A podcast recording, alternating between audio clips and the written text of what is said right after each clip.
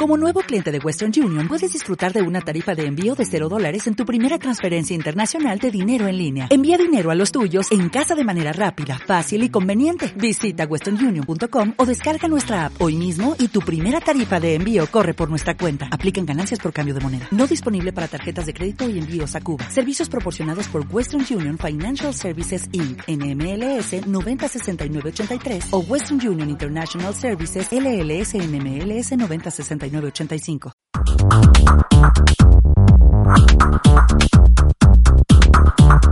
La voz del derecho presenta Dialogando con la ciencia. El lugar donde las leyes se cumplen. Dialogando con la ciencia. Conduce Leonardo Rodríguez.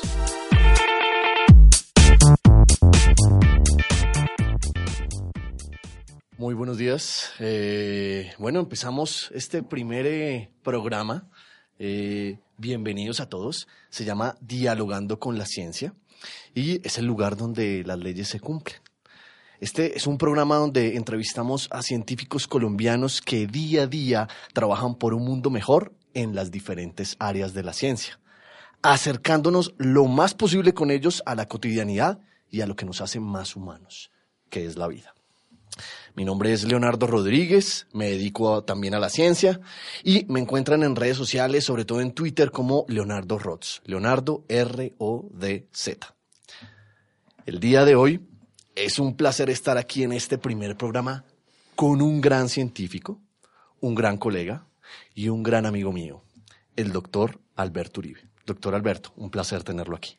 Muchas gracias, Leo. Eh, un placer para mí también estar en esta primera conversación. Bueno, empecemos amena nuestra charla. Y, y, yo creo que para empezar con un científico, lo más importante es conocerlo un poquito. Es conocer quién es el profesor Alberto Uribe, dónde nació, dónde creció, cuáles son sus estudios, cuál es su formación. Cuéntenos un poquito, doctor Uribe. Bueno, vale. yo soy tal vez más bogotano que la guapanela con queso. Nací aquí en Bogotá, me crié aquí en Bogotá y hice mis estudios de ingeniería civil en la Escuela Colombiana de Ingeniería Julio Gravito. Eh, luego de terminar mis estudios, un par de años después de acabar, estaba trabajando como auxiliar de laboratorio también en la escuela y ocurrió el derrumbe del relleno sanitario de Doña Juana en 1997, septiembre. El primero. El, primero, el, grande, el complicado. Okay, okay. Eh, y a raíz de eso fui enviado por la universidad a estar en, el equipo que estaba eh, investigando las causas del derrumbe. Obviamente yo era muy junior en esa época, pero tenía una ventaja enorme, era que gracias a mi madre pues yo podía hablar inglés y los expertos americanos que estaban trabajando con eso pues tenían, necesitaban un intérprete y en ese caso pues tuve que ser yo. Y eso fue una experiencia que de verdad me llevó precisamente a dedicar el resto de mi vida a ese campo del conocimiento. A raíz de eso, pues yo apliqué a una beca Fulbright, la cual tuve la gran ventaja de ganar e irme a especializar en la Universidad de Cincinnati en manejo de residuos, precisamente. Regresé al país un par de años después, seguí trabajando en la parte de residuos. Eh, se trabajó sobre, en aquella época, sobre qué hacer con los escombros que estaba generando la ciudad de Bogotá en la administración de Peñalosa 1 en el 90 y, perdón, en eso fue en 2000. Okay, sí. Eh, que estaba reconstruyendo la ciudad de Bogotá. Se hizo un trabajo para la unidad a ese respecto de qué hacer con todo ese material que se estaba recuperando de, todas las obras que se estaban haciendo. Y me gustó mucho el, la academia, seguir estudiando ese tema.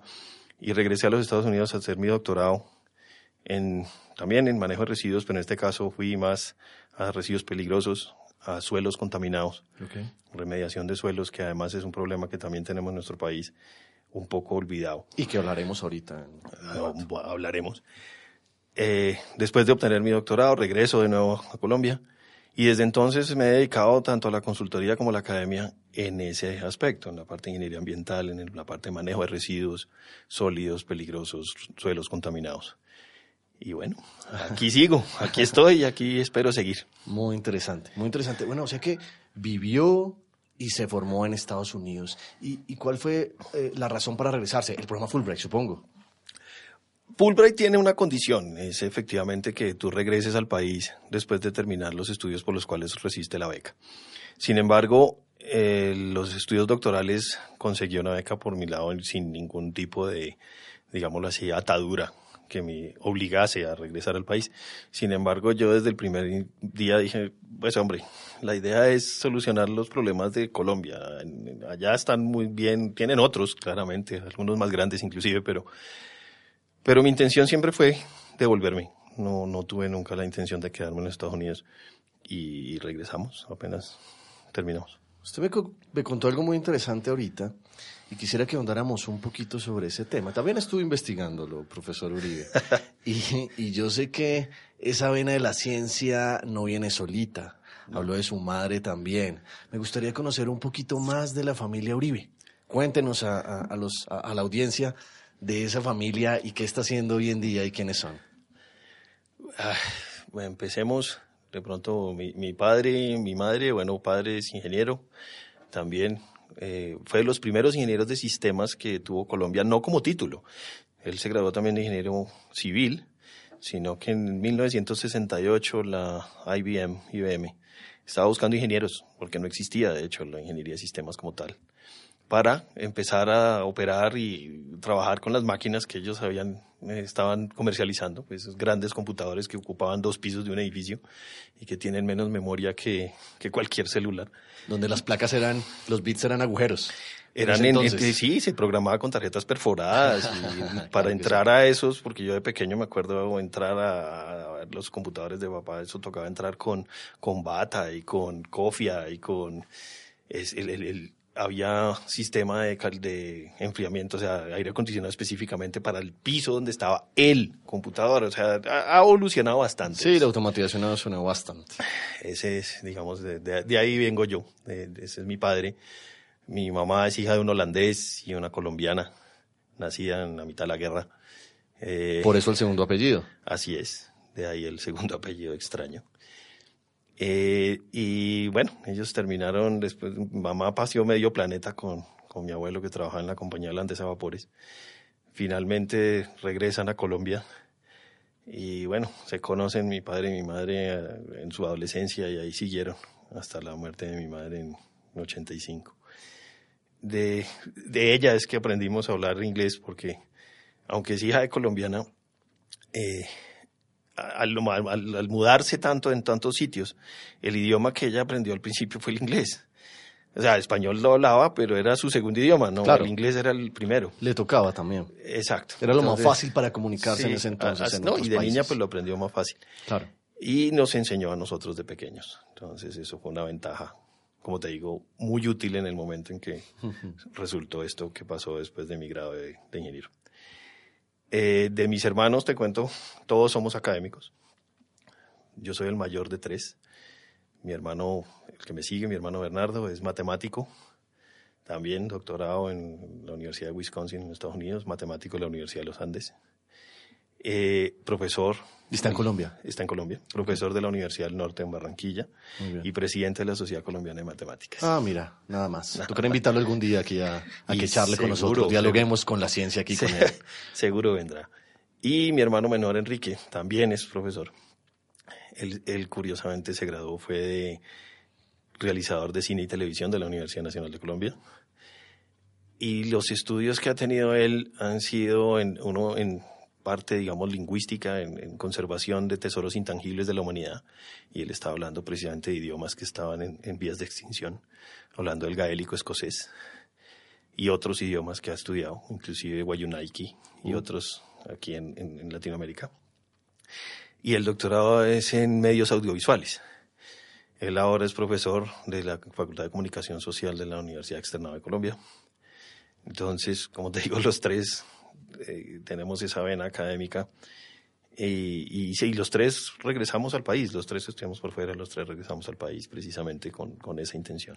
Claro que sí. Hoy en día que está de moda todos los temas de economía naranja, industrias culturales y todo esto, creo que es un tema que se está poniendo muy fuerte en el país, así que es muy interesante lo que está haciendo su hermano también. Sí, ¿no? Y, y, y, lo más interesante aún es que es muy, está completamente fuera del, del, del foco de la familia, llamémoslo así, que ha sido muy ingeniería y física, él se fue por la parte de las ciencias sociales y humanísticas, que es otro enorme campo de estudio a veces y aprovechable poco, también. no y poco entendido poco no solo entendido sino poco valorado también en muchos casos sí es cierto es cierto es cierto. Bueno pero hablando de eso de, ciencia y de esos temas de ingeniería y física eh, profesor eh, este es un programa de ciencia. Y esta es una emisora de derecho de leyes entonces y usted que es un experto en temas de residuos sí me gustaría que nos hablara, ya para entrar en materia un poquito, de aquellas leyes que rigen los temas de los residuos. Hablemos un poquito de esas leyes, de esa matemática implícita, de esa física implícita para entrar en materia. Uy, es una pregunta supremamente interesante y un poco compleja. Tenemos que definir qué es un residuo para poder determinar entonces qué leyes podrían estarle, por favor, eh, aplicando en todo caso. Residuo puede ser cualquier cuestión material o energía que resulta sobrante de algún proceso o actividad que nosotros estemos realizando. Entonces, desde el punto de vista material, pues obviamente las leyes de la mecánica son las que regirían en principio qué es lo que ese material es capaz o no es capaz de hacer, o qué queremos o no queremos hacer con él, sea en su forma de producto o sea en su forma eventualmente residual. Residual en el sentido de que aquel material se vuelve residuo en el momento en que tú no le tengas un uso específico. El que define cuándo algo es un residuo es aquel que lo está usando. Entonces, se vuelve residual en el momento en que no te sea útil. Eso no quiere decir que sus propiedades físicas y químicas tengan que cambiar en ese momento, de hecho no lo hacen. Y esas mismas eventualmente pueden ser útiles ulteriormente, que hablaremos después. El otro caso es la energía.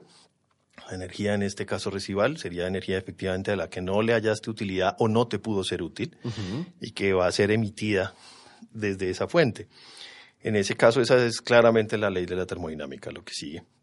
Y, y, también tiene ciertos parámetros que hay que seguir.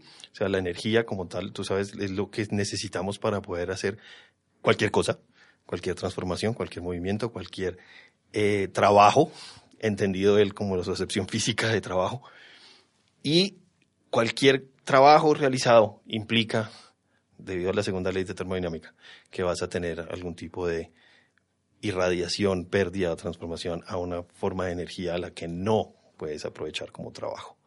Y ese es también otro detalle que siempre tenemos en cuenta a la hora de estudiar este tipo de cosas. Entonces, son, finalmente son leyes mecánicas. Eh, finalmente la termodinámica está dentro de esas leyes mecánicas como tal. Y la aplicación de la termodinámica es simplemente para llegar a una forma final de energía. Así es. Depende de la necesidad también, ¿no? Sí, correcto. O sea, esa, esa capacidad de hacer trabajo a la larga, entendida como, como qué se podría hacer, qué es la energía o esa, esa forma en que tú podrías utilizarla para poder ejercer un trabajo. Y de aquí yo puedo producir, y quiero hacer un ejemplo sencillo, por ejemplo, tengo un residuo, ahorita que nos estamos tomando un buen tinto, tengo un residuo de café, y para mí ese es ya un residuo. Yo puedo utilizar ese residuo, por ejemplo, para transformarlo en una energía térmica si la necesito para calentar un hogar o en una energía eléctrica si la necesito para hacer, eh, no sé, X transformación eh, termodinámica y producir energía eléctrica. Así es, para explicarlo de una forma más plana, sí, profesor. Sí, sí se puede, claramente. Toda, todo material, en este caso, eh, está o la materia, esa conjunción de materia que podemos llamar nosotros eh, los granos de café o en este caso el, el, cuncho o lo que queda o las otras cosas, todo lo que podamos está hecho de materia y esa materia es combinación de algunos elementos químicos, esas combinaciones, esos enlaces químicos tienen una energía que se guarda en ellos mismos y la transformación de esos enlaces nos pueden dar pueden devolver parte de su energía. No, no todos los enlaces pueden hacer eso, pero algunos sí. En, en, general, la materia orgánica tiene esa capacidad. La materia orgánica tiene más energía almacenada. O sea, al, al desbaratar esos enlaces, puede otorgar energía. Ahora bien, obviamente eso es función de cuánta materia tienes. Eso es función también de para qué, o sea, qué tan útil o, o utilizable es esa energía depende obviamente de qué quieras hacer con ella. Eh, normalmente es una energía térmica la que tenemos ahí, o, o, digamos que la forma en que la podemos sacar de la parte química es a través de algún proceso térmico. Y normalmente la energía térmica, así como está directamente, es difícilmente aprovechable. Tenemos que transformarla de alguna otra forma, a alguna otra, ya sea en este caso, digamos, calentando un material, normalmente es agua, cambiándolo de estado y ese cambio de estado genera, haciendo que pase por eh, mecánica, o sea, turbinas, algo que se mueva y ese, ese movimiento a su vez pase por entre campos electromagnéticos que están variando eh, y entra entonces las ecuaciones de Maxwell. Un generador. A, a definirnos lo que es un generador electromagnético. Eh, podríamos entonces directamente eh, utilizar esa energía térmica para iluminar, por ejemplo, en el sentido más básico de, de, del fuego. Sí, es una oxidación que produce una llama y la llama entre las formas de energía que genera es energía lumínica. Entonces nos sirve para iluminar, que es lo que hemos hecho, digamos, o lo que distingue al, al, ser humano de todos los demás seres en el planeta es que fuimos los únicos capaces de dominar el fuego. Y de ahí en adelante, pues, dominar las formas de energía. Entonces, pues, esa es la más básica y es una forma en que podríamos recuperar la energía. Ahora, el problema se, se vuelve un poco más complejo en el sentido de que estamos en una sociedad, en un orden general, eh, las necesidades de energía son diferentes, específicas, tenemos, necesitamos llevarla a una forma de energía en la que nosotros y nuestra infraestructura puede utilizar. Entonces, pues, digamos, hay, hay, hay que dar ciertos pasos, pero como bien lo decías, el potencial claramente está ahí y debemos usarlo. Eh, esta pregunta directa y hablar un poquito de, de, ecuaciones y de matemática y de física de residuos es porque eh, desde el año pasado yo tengo una curiosidad, no es mi experticia, yo conozco algo de los temas de energía, pero a la vez de curiosidad también es preocupación y es ver la cantidad de toneladas de basura que nosotros los bogotanos depositamos en el relleno Doña Juana. Eh, este septiembre pasado precisamente se cumplen ya eh, 21 años de ese gran derrumbe que estábamos hablando hace un rato y en el cual más de 2.000 personas eh, tuvieron una gran cantidad de daños allí y que todavía hoy en día está en reclamación y, anda en problemas. Eh, yo también he conocido algunas tecnologías en el mundo, tecnologías sobre todo muy nuevas como gasificación, pirólisis, y una en México que está de moda en México, que es la de gasificación por plasma frío para poder producir energía eléctrica a partir de eh, estos contenidos eh, de basura, o lo que los lexiviados y los residuos sólidos, etcétera. Entonces, sí me gustaría que nos comentara un poco acerca de esas problemáticas que están surgiendo en el relleno Doña Juana hace tantos años, los problemas actuales, pero lo más importante, profesor, es usted cómo lo ve, usted como científico, qué soluciones le ve a estos problemas del relleno Doña Juana y de otros rellenos del país. Bueno, a ver, esa pregunta tiene muchísimas capas. Entonces, como una cebolla va a tocar sacarla a, a pedazos. Descompongámosla, Exacto. profesor, energéticamente. Bueno, vamos, más que energéticamente, también hay otros, otros aspectos que hay que tener muy en cuenta.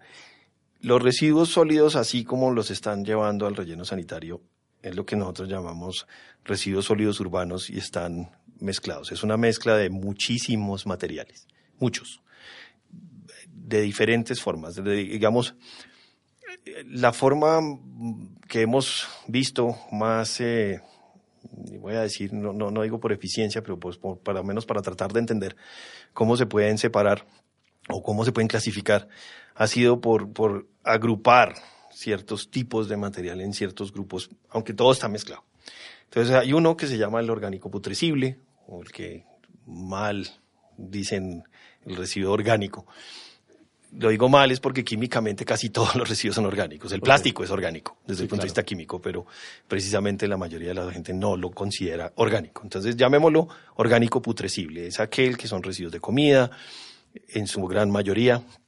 Eh, y ese es el que es el mayor componente por peso de lo que son los residuos que se producen en la ciudad, que estamos del orden de 6.500 toneladas diarias puede ser tranquilamente el 60-70%, un poco más en relleno sanitario. Ese es el principal componente, fíjate, que ya con él tenemos pues dos terceras partes del, del problema. Sí. De resto, entonces se separan en ciertos tipos de materiales que, insisto, por su composición química mm, estaría mal clasificado, pero bueno, son papel y cartón, en el sentido de que es un, un, producto de gran volumen y se usa mucho. Plásticos, todos ellos. Entonces son también bastantes diferentes tipos de polímeros. ¿Qué es lo que llamamos reciclable? Ya, ahorita entramos a hablar de eso. Ok, perfecto. Eh, metales, o lo que llamaríamos los inorgánicos, en ese caso pues están también metales, porcelana, por ejemplo, concretos y cosas así estarían en inorgánico. Hay residuos de jardín, de las podas, por ejemplo, entonces lo que del cuidado de jardines, matas, en fin, ese es otro. Hay un textiles, sería el otro, pero en, textiles hay mucho tipo de textil también, pero pues entra, digamos, en una gran categoría. Y hay uno que últimamente, en los últimos años, se ha vuelto de gran importancia, que son literalmente los pañales desechables que son, ya, ya se volvió en sí mismo una clasificación, aunque su material obviamente tiene algodón, tiene plástico, tiene unos polímeros que absorben agua, bueno, en fin. Pero ya en sí mismo se volvieron una cosa importantísima. Eso, eso no existía. Pues cuando yo era pequeño mi mamá tenía que lavar los pañales. Eso era terrible. Pero pues fíjate, es una cuestión que le mejoró la calidad de vida a la humanidad, sin duda pero pues pero tiene sus, su problemática también. ¿Qué, vamos a hacer con uno de esos una vez ha cumplido su misión? Claro. Entonces, ese es un, y se ha vuelto importante, está el orden del 2, 2,5% en el caudal de, de, residuos, y si tú multiplicas el 2.5% de 7.000 o de 6.500, hombre, estamos hablando de 1.300, claro. de 130 toneladas día. Es importante. Es importantísimo, es un valor importante. Bueno, entonces como eso está, digamos, todo mezclado, el, el, el, la energía química que tienen todos estos materiales, pues existe. Lo que pasa es que al, al, al, al mezclarlos de esa forma, es difícil su aprovechamiento. El principal problema para poder aprovechar la energía ahí almacenada es, bueno, primero la parte inorgánica, lo que llamamos eh, vidrio, por ejemplo, metal, porcelana, todo eso.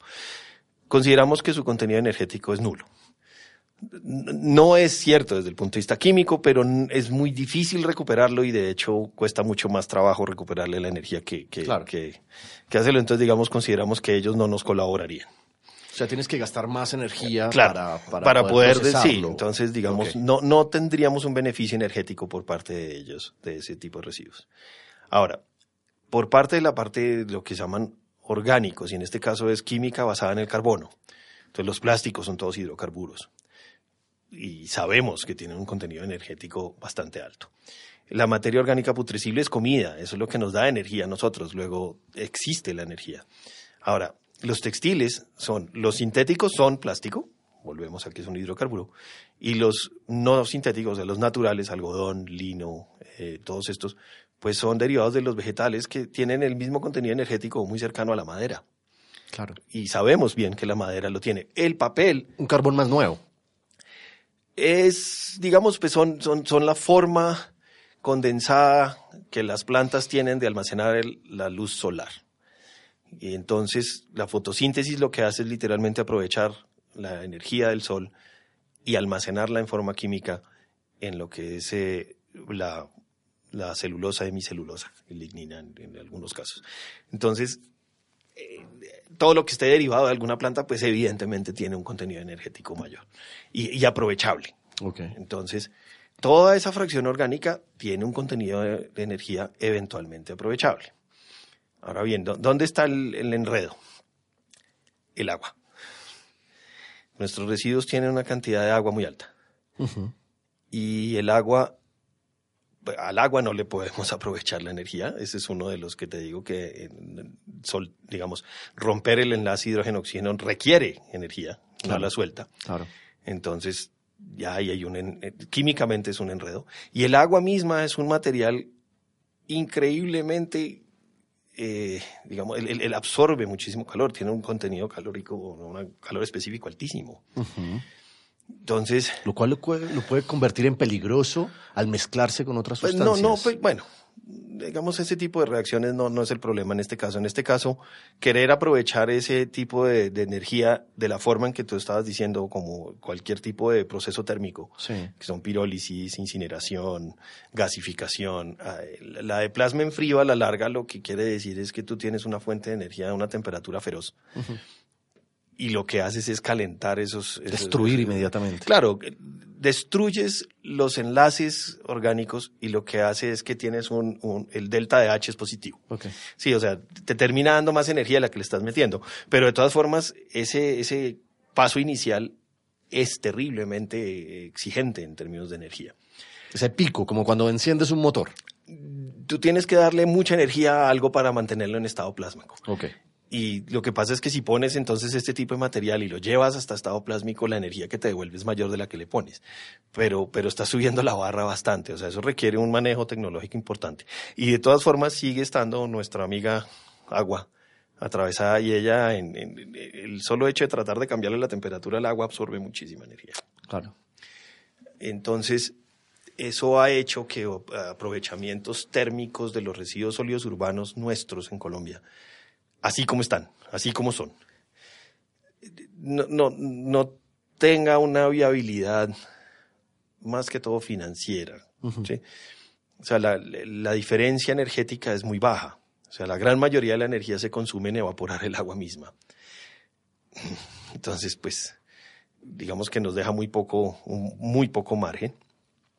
Los procesos térmicos tienen una serie de controles muy necesarios de orden de, de transformación de sólido a gas, qué tipo de emisiones gaseosas podemos tener a la, a la hora de hacer ese tipo de transformaciones. Y todas ellas van en detrimento de lo que eventualmente puede ser útil. Y esa energía finalmente útil eh, de nuevo lo que te decía, no es cuestión de las leyes de la física, porque la energía está ahí y la podemos sacar, sino las leyes nuestras de, la de nuestra sociedad. Y es, bueno, pero ya que la tengo, eso es un servicio público, lo tengo que repartir, cuánto vale, eso está regulado. Claro, claro. Y, y- y llegamos al punto en que dentro de esas reglas de juego, esa energía no se nos vuelve en este momento algo atractivo. No, no, insisto, no desde el punto de vista de la física. La Sí, sí, física nos sí. dice que ahí está y la podemos calcular. Está disponible.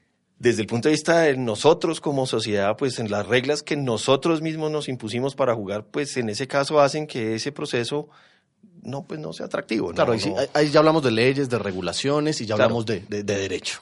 Pero eh, eh, centrando un poquito eh, la pregunta y para, y para terminar esta, el problema se basa en clasificación, profesor. Mucho. Ayuda muchísimo si logras clasificar el, el residuo. Ok. Digamos, el, el- el residuo orgánico putrescible se puede transformar energéticamente de una forma distinta. Podemos utilizar un proceso biológico, en este caso una digestión anaerobia, que lo que nos genera es el famosísimo biogás. Y ese biogás es literalmente una mezcla primordialmente de gas metano y dióxido de carbono, con otras trazas de otros gases, amoníaco particularmente a los cuales se les puede aprovechar energéticamente. De nuevo, o sea, el- el metano es gas natural y ese lo sabemos aprovechar. Me, me enca- me Entonces- encanta, me encanta aterrizar un poquito los términos y cuando hablamos de una eh, biodigestión anaeróbica hablamos de un estómago. No, No. no, no, no. Aclarémoslo, por favor. No. Digestión anaerobia quiere decir la transformación de la materia orgánica a través de un proceso que no requiere oxígeno molecular. Entonces, nosotros, los seres humanos, somos aerobios. Nosotros sí requerimos oxígeno para poder hacer el procesamiento energético. Las bacterias, algunas y algunas arqueas, sí son capaces de hacer esa, esa, digamos, esa transformación sin el uso de oxígeno molecular. Y es precisamente la ausencia del oxígeno molecular la que permite la reducción de esa materia orgánica y lograr reducción química en este caso. Ok. Y lograr Una mejor producción metano. energética. No, no la produce, la trans- la- te lo convierte en otra forma. En otra forma. Sí, o sea, la energía, acuérdate que no se crea ni se destruye, solamente se transforma. Y en este caso es una energía que está almacenada en, llamémoslo, proteínas, carbohidratos, eh, grasas, etcétera. Termina transformándose en un pequeño hidrocarburo, que es el metano. Bueno, ¿y, y cómo ve a doña Juana? ¿Cómo la ve usted? Uy, el, el relleno sanitario es una obra de ingeniería muy grande, es una obra de infraestructura muy grande. Y como obra de infraestructura requiere también un esfuerzo muy serio por parte del operador para mantener su condición. Un relleno sanitario tiene una única condición específica, su misión se llama aislamiento. Tú tienes que aislar los residuos del suelo y por eso se hacen las capas de protección y los aislamientos y todas las partes. Tienes que aislar el agua de los residuos y por este caso pues es imposible evitar que algo le llueva encima, pero lo que sí podemos evitar es que toda el agua que haya tenido contacto con los residuos no salga al ambiente, o sea, lo podamos tratar. Y aislamiento del aire y gases. Y por eso también el biogás se puede recuperar, de hecho, fraccionalmente lo está haciendo el relleno, este relleno. Eh, y, y, digamos, la misión del relleno sanitario es un almacenamiento pseudo permanente de unos materiales que queramos que estén en aislamiento total del sistema. Ahora bien, eso tiene que cumplirse. Si no se cumple, pues obviamente empiezan a haber todos los problemas que conocemos y que hemos visto, no solamente desde el 97, que curiosamente, y esto es un, un, comentario editorial mío, tal vez el mejor operador que haya tenido era precisamente el que al que se le cayó. Y la falla de la, de la caída fue circunstancial, eso es un detalle que hablaremos en su momento con más calma. Pero digamos que desafortunadamente la misión del relleno no se ha podido cumplir como debe cumplirse. Ha tenido unas fallas, en algunos casos bastante grandes, por parte de los diferentes operadores que ha tenido, desafortunadamente. Pero eso no, no digamos que de, de, todo lo malo que puede ser, una luz de esperanza es que ahí está, y ahí sigue, y tiene la posibilidad de, de, de, de, salvarse en el sentido operativo, de, hacer las cosas como debe ser, y se puede hacer un, un uso interesante de, lo que hay ahí en el relleno. Ahora, lo que tú decías de la selección es ideal, claramente, que, que tengamos la menor cantidad posible de residuos que tengan que ir a lo que llamamos disposición final. La idea es que nos metamos en lo que se conoce como el concepto de economía circular, en donde los materiales los podemos volver a poner, digamos, en, en, en circulación, por decirlo así, en, en su forma útil. En ciclo completo. Y, y mantenerlo. Y mantenerlo. Y, digamos que hay, obviamente no se puede hacer 100%, eso violaría la segunda ley de la termodinámica, pero, pero, pero, pero reduciríamos, o el ideal sería reducir un enorme porcentaje, ese, esa masa que se está depositando en, en, en un volumen específico que es lo claro, que es el relleno, claro. o sea, ese espacio que estamos ocupando. Y ese espacio podría utilizarse para otras cosas. Entonces, eh, digamos que eh, el ideal es que el relleno sea efectivamente el último recurso, lo último que podamos hacer, no, no, no la primera línea de defensa que es la que tenemos en este momento. Es cierto. Pero, pero, digamos que ya está ahí y, y, ahí hay un potencial enorme guardado. Y ahí está. Y, y, operado correctamente, pues podríamos utilizar tal vez gran parte de ese potencial en un beneficio general. Para todos. Bueno, vamos a ir a una pequeña pausa y ya, y ya regresamos.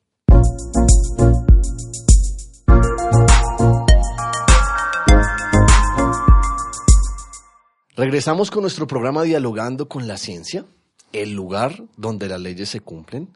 El día de hoy eh, nos acompaña el profesor Alberto Uribe de la Universidad EAN contándonos y hablándonos un poco acerca del tema de residuos, de rellenos sanitarios y hablando un poquito de la ciencia que viene inmersa en estos temas.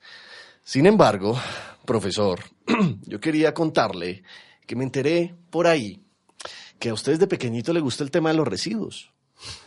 Cuando su papá trabajaba en IBM, creo que usted cogió unos marcadores y algo pasó con ellos, ¿cierto? Cuéntanos un poquito qué fue lo que pasó.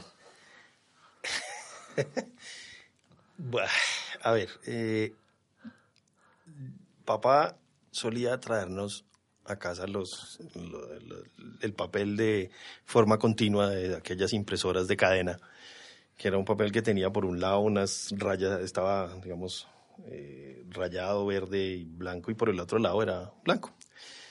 Y nosotros lo usamos para dibujar, pintar, lo que sea. En algún momento me encontré yo un marcador permanente de estos de solvente. Saqué las hojas y en ese momento debía tener muy pocas. Y empecé a dibujar y ese marcador obviamente pasa el papel, cruzó y cruzó hasta el tapete. En este caso era una alfombra de, muy probablemente de polietileno, de PET. Y, y, pues el solvente literalmente disolvió la fibra. Y yo, uy, increíble cómo la fibra se, consumía. yo, ve.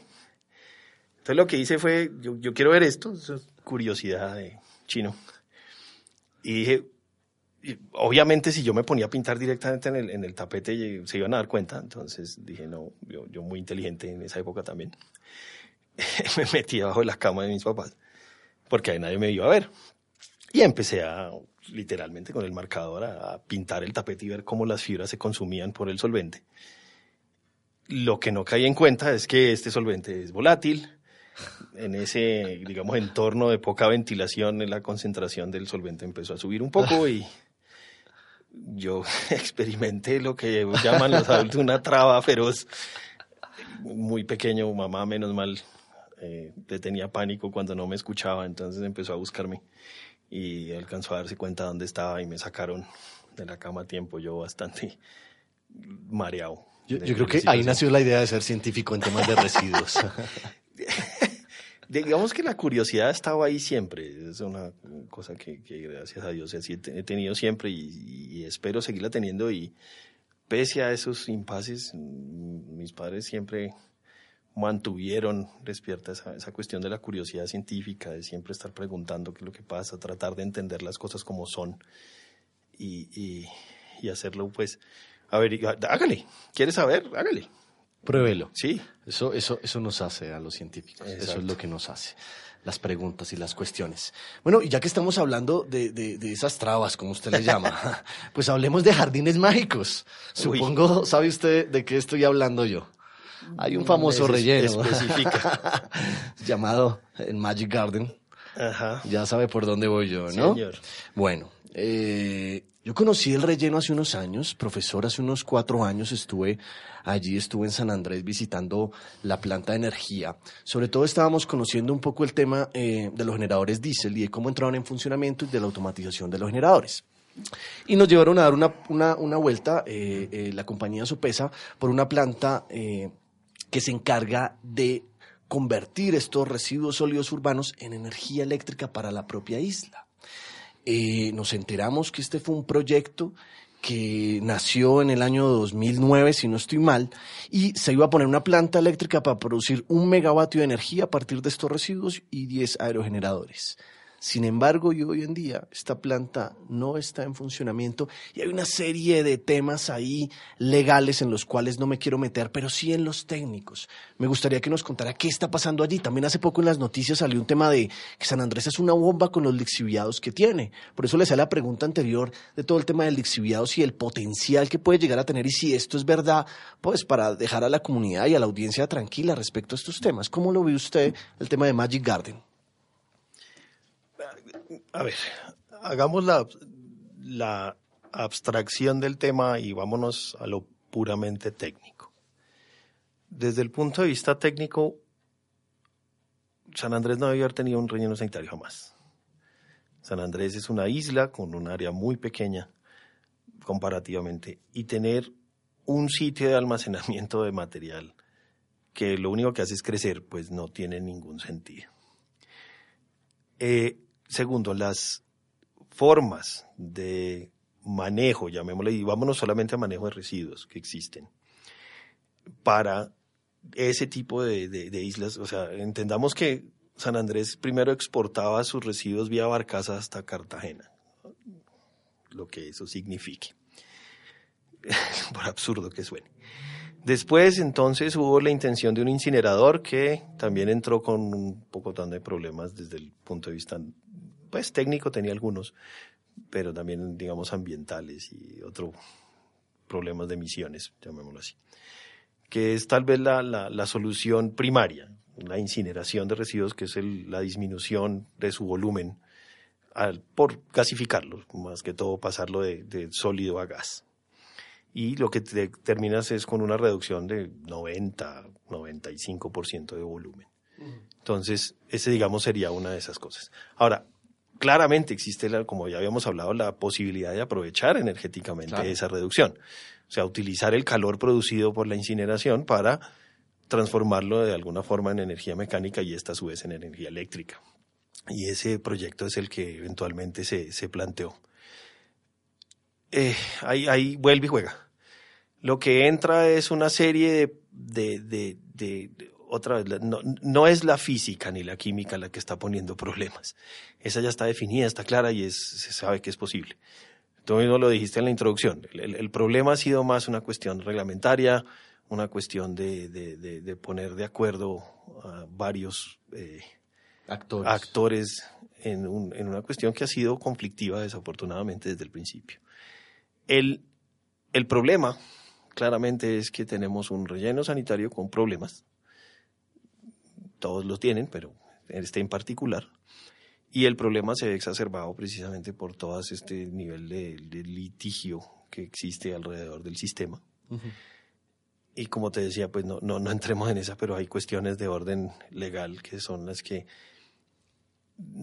digamos, otra vez, la, la- las reglas que nos pusimos nosotros son los que están de pronto eh, interviniendo en la posibilidad de generar lo que la física y la química nos dice que es posible. Que es posible. Y creo que un tema de raizales también ha habido por ahí. eh, Eh, ay, ay, ay, esto es un problema que tiene demasiadas ramificaciones, por eso te digo que la- el, el- el ver la parte física y química es tal vez, bueno, es lo primero, si eso, si eso no se cumple, pues claramente nada sirve. Claro, claro. Pero esas dos están, esas dos dicen, nos dice, esto lo podemos hacer. Ahora ya viene lo que es una operación de ingeniería, el cómo lo construyó, cómo lo operó, qué está haciendo, eh, cómo lo controla y, y cosas cuando se salen de control, pues nos generan otros problemas a su vez, a lo- que se suman a los primeros que ya Claro. estaban Claro. y, y digamos que dejan un poco oscuro o eh, ocultan una posibilidad que la física y la química nos dice que está ahí y es latente y que deberíamos haber optado desde el principio. Eh, ¿Qué te digo yo que deberías? El deber ser eventualmente es, ok, tenemos un relleno, operémoslo bien y empezar a hacer divergencia de material hacia una transformación térmica en este caso, que nos permita obtener energía a su vez. Eh, ahí hay un par de líos, inclusive del orden del derecho, en términos de servicios públicos domiciliarios, que se, se juntan dos, Sí, y, y cómo salir de eso a nivel tarifario sí.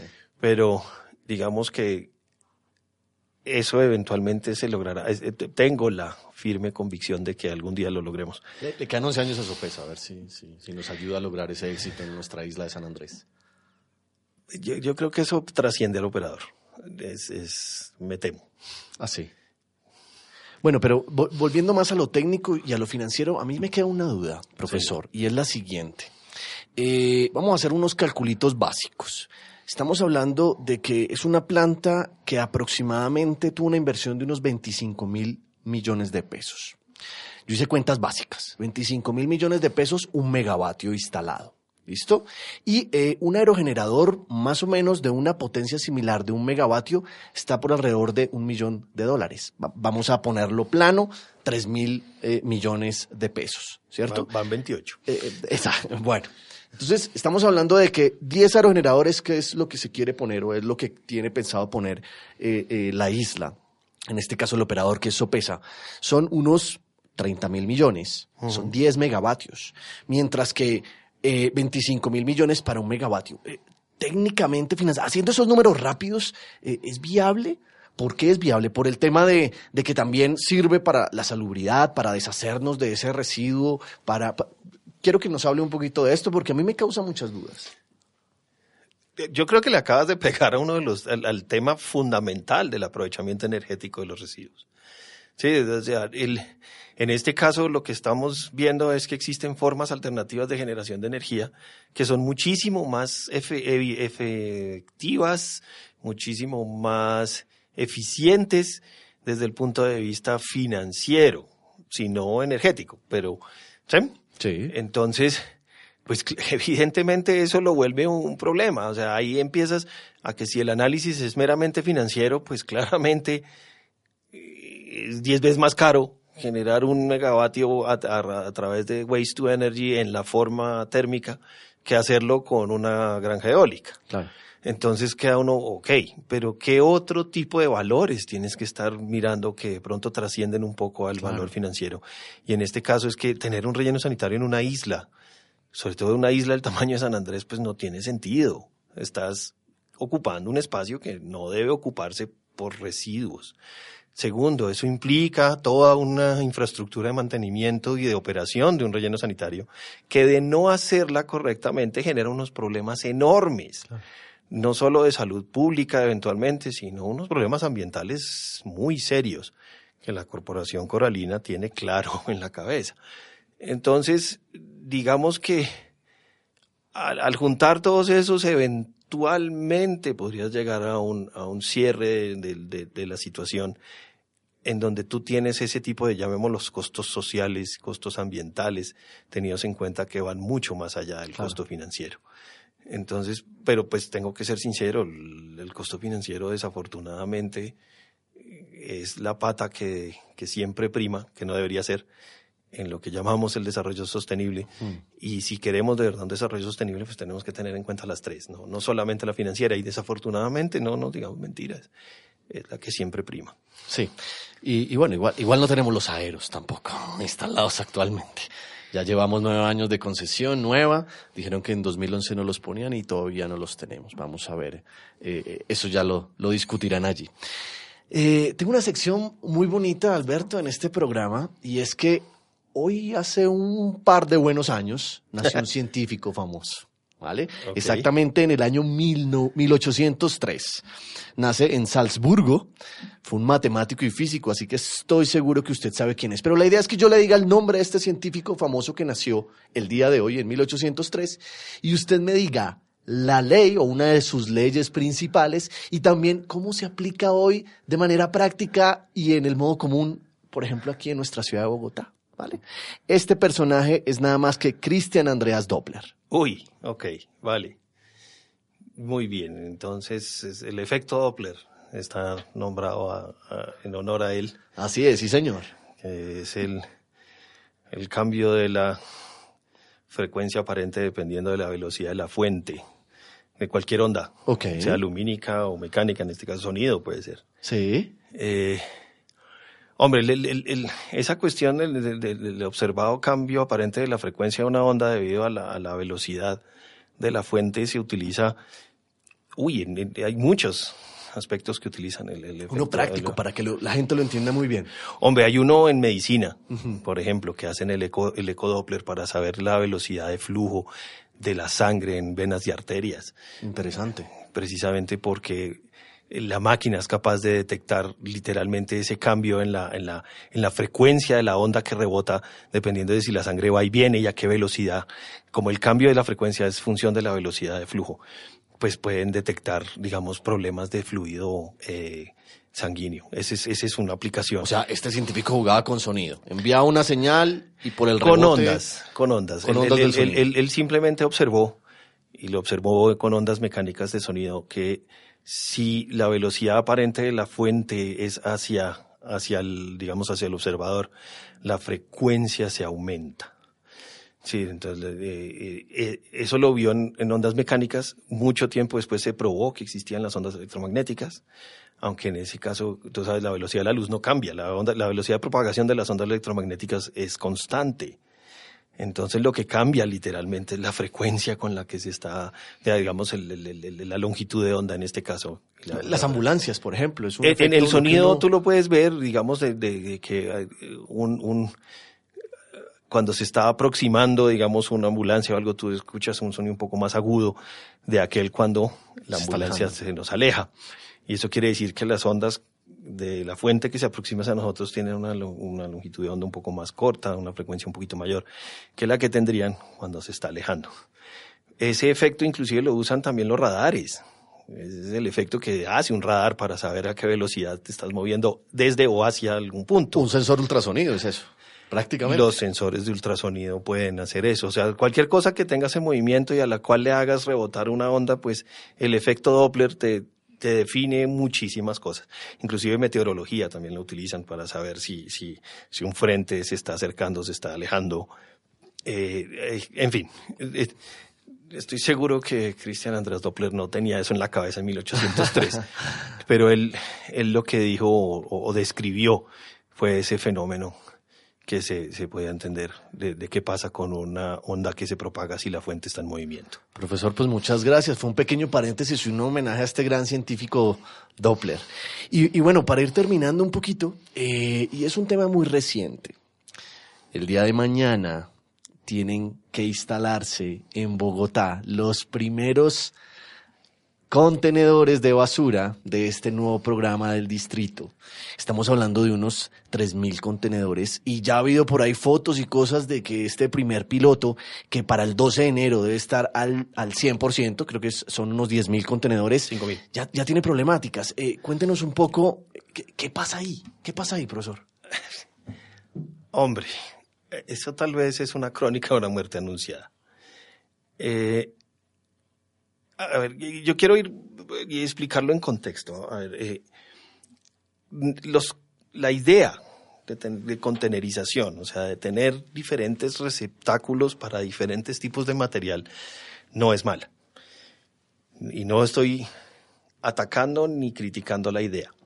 Ahora bien, el problema fundamental cuando tú tienes cualquier tipo de tecnología, sobre todo una tecnología que necesitas implementar para el uso público, es que si aquellos que lo van a usar no tienen perfectamente claro cómo se usa, lo más probable es que la van a usar mal.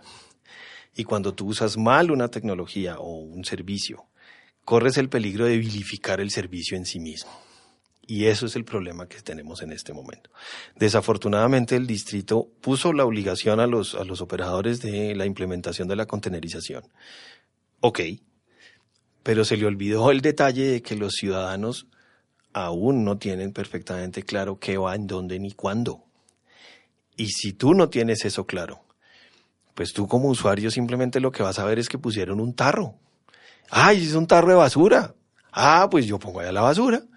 Y tu vecino ve que el vecino puso la basura y no sabes cuándo la recogen, no saben qué condiciones tiene que estar para poder usar bien el ese recipiente. Entonces se ven los problemas que ya se ven en donde se acumulan los residuos al lado del recipiente, el recipiente está recibiendo lo que no debe recibir, eh, digamos, obviamente entonces como no saben las frecuencias lo ponen en cualquier momento. Mejor dicho, a mi juicio, lo dije ya en un foro público y lo repito, el distrito se precipitó al implementar esto sin antes haber hecho una enorme, muy fuerte eh, campaña, es más, más aún, eso debe ser un programa de gobierno, ni siquiera una campaña, sino un programa de gobierno y de todos los gobiernos, de insistentemente y continuamente estarle diciendo a la ciudadanía, esto es lo que necesitamos en este tipo de, este tipo de recipiente, solo puede recibir este tipo de residuos, que tienen que estar puestos en este tipo de Claro, bolsa claro. y que va a tener este tipo de frecuencias tapa negra, los de tapa blanca. Estos son los que necesitamos que estén en este tipo de recipiente, que tienen que estar eh, puestos en este tipo de bolsa y que los vamos a recoger con esta frecuencia. Y tiene que ser insistente y tiene que asegurarse que todo el mundo lo tiene claro y meridiano.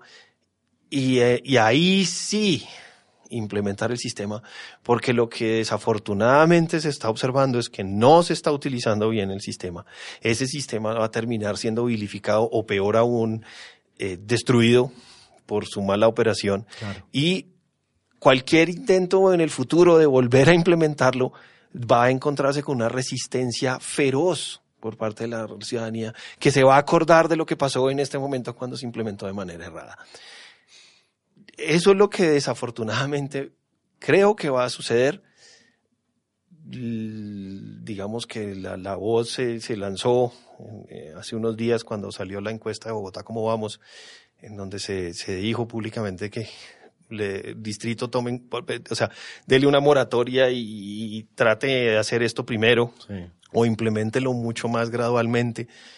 Pero pues digamos que eso ya estuvo otra vez las reglas del juego contractualmente y las cuestiones de derecho que están ahí pues obligan a hacerlo de la forma y, digamos que lo que está en el papel desafortunadamente no va a verse reflejado en la vida real y ese es un problema que me temo tendremos que enfrentar el próximo año y que detestaría decir, mejor dicho, espero, quiero equivocarme. esperemos, esperemos que se equivoque. Y en palabras del doctor Uribe, del profesor Uribe, pues necesitamos un programa interesante, un programa de gobierno para esto, una formación, una capacitación en estos temas para, para hacerlo de una mejor manera. Bueno, nos quedan dos minutos, doctor Uribe, y eh, yo quisiera saber, antes de despedirnos, uno de sus hobbies principales. Bueno, tengo dos. A ver. Uno es la astronomía. Ok. Me encanta. Sí. Tengo una serie de telescopios que desafortunadamente utilizo mucho menos de lo que me gustaría. Y el otro es... Lo compartimos, doctor, lo compartimos. Y el otro es armar legos. ah, mire. Me fascina. Sí, sí, sí. Y tengo varios. Bueno, y, y hablando de la gravedad, le tengo otra anécdota suya y ya con esta sí nos vamos. Y es que me contaron de un grave incidente suyo, subió en un árbol. Y creo que un pobre vigilante fue víctima de la poderosa gravedad. ¿Qué fue lo que pasó ahí rápidamente? Nos queda un minuto. Usted regresó a mi infancia pequeña. Eh, fue nada, en el colegio decidí quedarme en recreo, subí en un árbol. Cuando llegó la profesora a tratar de, de bajarme, pues me negué. Estaba muy divertido allá arriba y le pidió el favor a uno de los vigilantes del colegio que tratara de bajarme con tan mala suerte que cuando el hombre trató de ir a recogerme en el árbol, la rama en la que se apoyó se rompe, eh, efectivamente cae y se rompe una pierna. Y yo quedo atrapado de cierta forma en el árbol porque la rama que se rompe es la con la que me podía bajar. Eh, digamos que el resto de la historia llegan mis padres. En fin, sí, sí me pude bajar con algo de rayones en la cara y en el resto del cuerpo. Y, y el que sufrió más fue el pobre vigilante. Asumo, sí, supongo. Eh, hoy nos damos cuenta en este programa que la profesión del profesor Uribe y sus hobbies vienen radicalmente de acuerdo a su infancia, lo cual es algo muy bonito. Bueno, con esta hermosa anécdota nos despedimos pues de un gran hombre, un gran científico y para mí personalmente un gran amigo, nos despedimos de este primer programa Dialogando con la Ciencia, el lugar donde las leyes se cumplen. Muchas gracias, Leo.